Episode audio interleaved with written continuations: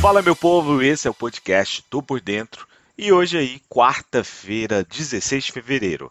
Eu sou Sidney Lima, analista de investimentos, e esse é um oferecimento Top Game, a primeira TV do mercado financeiro. Aqui você fica bem informado com o que pode impactar o dia da bolsa de valores.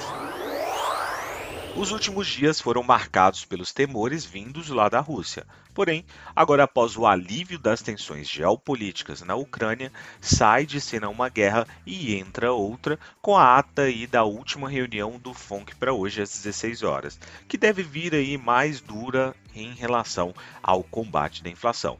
O documento pode ser importante para sinalizar o ritmo do aperto monetário nos Estados Unidos, se indicar quantos serão os integrantes que, assim como os James Bullard defende aí uma alta de 100 pontos base de juro até julho. E quantos ainda vão ali se aliar com Jeremy Powell sempre mais tranquilo?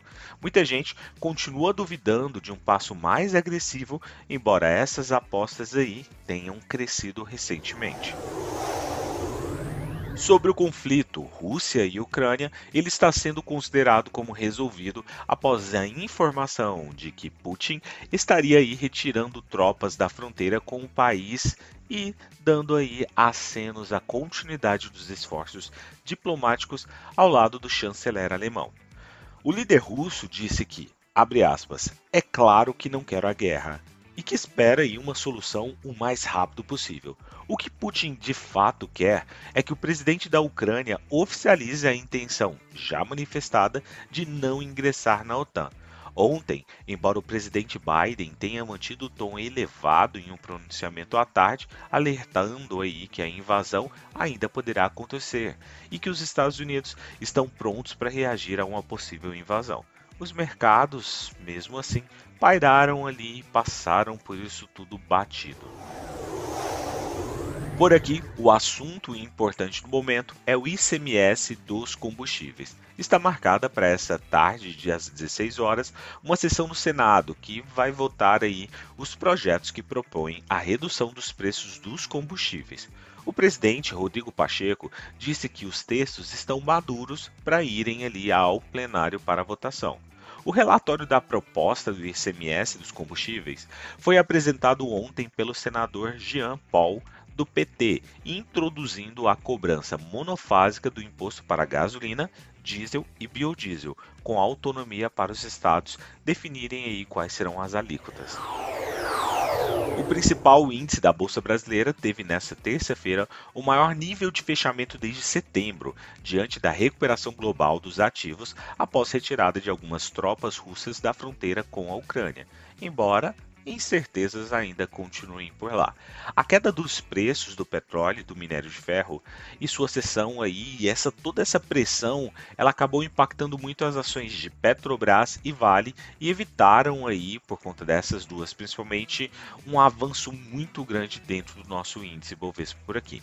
Na outra ponta, o destaque positivo, basicamente, foi o salto das ações do Banco do Brasil depois de um resultado muito bom e muito acima do esperado ali pelo mercado. O Ibovespa subiu ontem 0,82%, fechando aí na casa dos 114.828 pontos. A sexta alta consecutiva e maior fechamento desde 15 de setembro.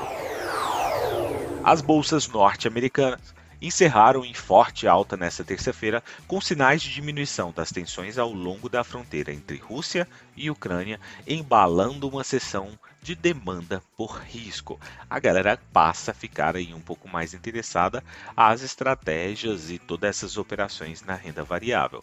O índice S&P 500, para você ter ideia, fechou uma alta de 1,58%, Dow Jones a 1,22% de alta e Nasdaq, bolsa da tecnologia, com 2,53% de alta todos os três principais índices registraram avanços verdadeiramente sólidos lá na terra do Tio Sam. Ações de empresas de tecnologia ou relacionadas à tecnologia foram basicamente responsáveis pelos impulsos mais fortes e colocaram o índice da tecnologia Nasdaq, por exemplo, à frente dos seus pares. As principais bolsas da Europa fecharam em alta nesta terça-feira, recuperando aí parte das perdas registradas na véspera, nos dias anteriores.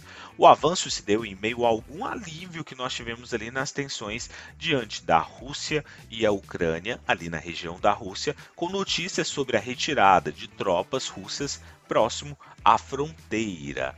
A divulgação de dados macroeconômicos na Europa também estiveram aí no radar e acabaram colaborando. As ações asiáticas reverteram um sinal negativo verificado nos últimos dias, fechando a quarta-feira em alta, enquanto os futuros de Wall Street vão mantendo o comportamento verificado ao longo da semana e o de intensa luta para permanecer próximo à estabilidade, com os preços do petróleo finalmente caindo.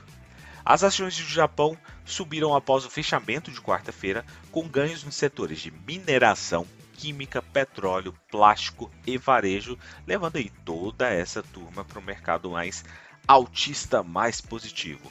No encerramento em Tóquio, o Nikkei 225 ganhou 2,22% de alta petróleo caiu na manhã de quarta-feira na Ásia depois de recuar mais de 3% durante a sessão do dia anterior. Os investidores também consideram a diminuição da probabilidade de um ataque russo à Ucrânia, justamente com o mercado apertado e a recuperação da demanda do combustível globalmente também. O Ministério da Defesa russo publicou imagens nesta terça-feira mostrando que estava retirando algumas tropas da fronteira com a Ucrânia após o exercício. O movimento desencadeou aí a realização de lucros no petróleo, enquanto as ações globais já se recuperaram. Na agenda de hoje, temos uma agenda fraca, com poucos indicadores que tendem a trazer um norte para o mercado, nenhum deles muito relevante. Vale ressaltar que nós temos continuidade da temporada de balanços de boa parte das empresas aqui no Brasil para esta semana e para a semana que vem também. Partindo para as cotações, agora que são 6 horas e 21 minutos do dia 16 de fevereiro, nós temos trio norte-americano suavemente em terreno positivo, com Dow Jones a 0,13% de alta, S&P 500 a 0,07 e Nasdaq, bolsa da tecnologia, ali no terreno do 0 a 0. Alemanha com 0,29% de alta e puxa ali todos os seus pares para olhar para um patamar mais otimista. Já o índice VIX, na contramão, nós temos o índice do medo com queda. Então a galera tá sim à frente de proteção. A seguir, vamos para as cotações do petróleo. Neste momento que vos falo, nós temos o WTI a 1% de alta e o petróleo Brent a 0,98% de alta. Então é isso, galera. Vou ficando por aqui. Nos acompanhe aí nas redes sociais da Top Game. Todos os dias a gente está no YouTube. Valeu, tchau, fui!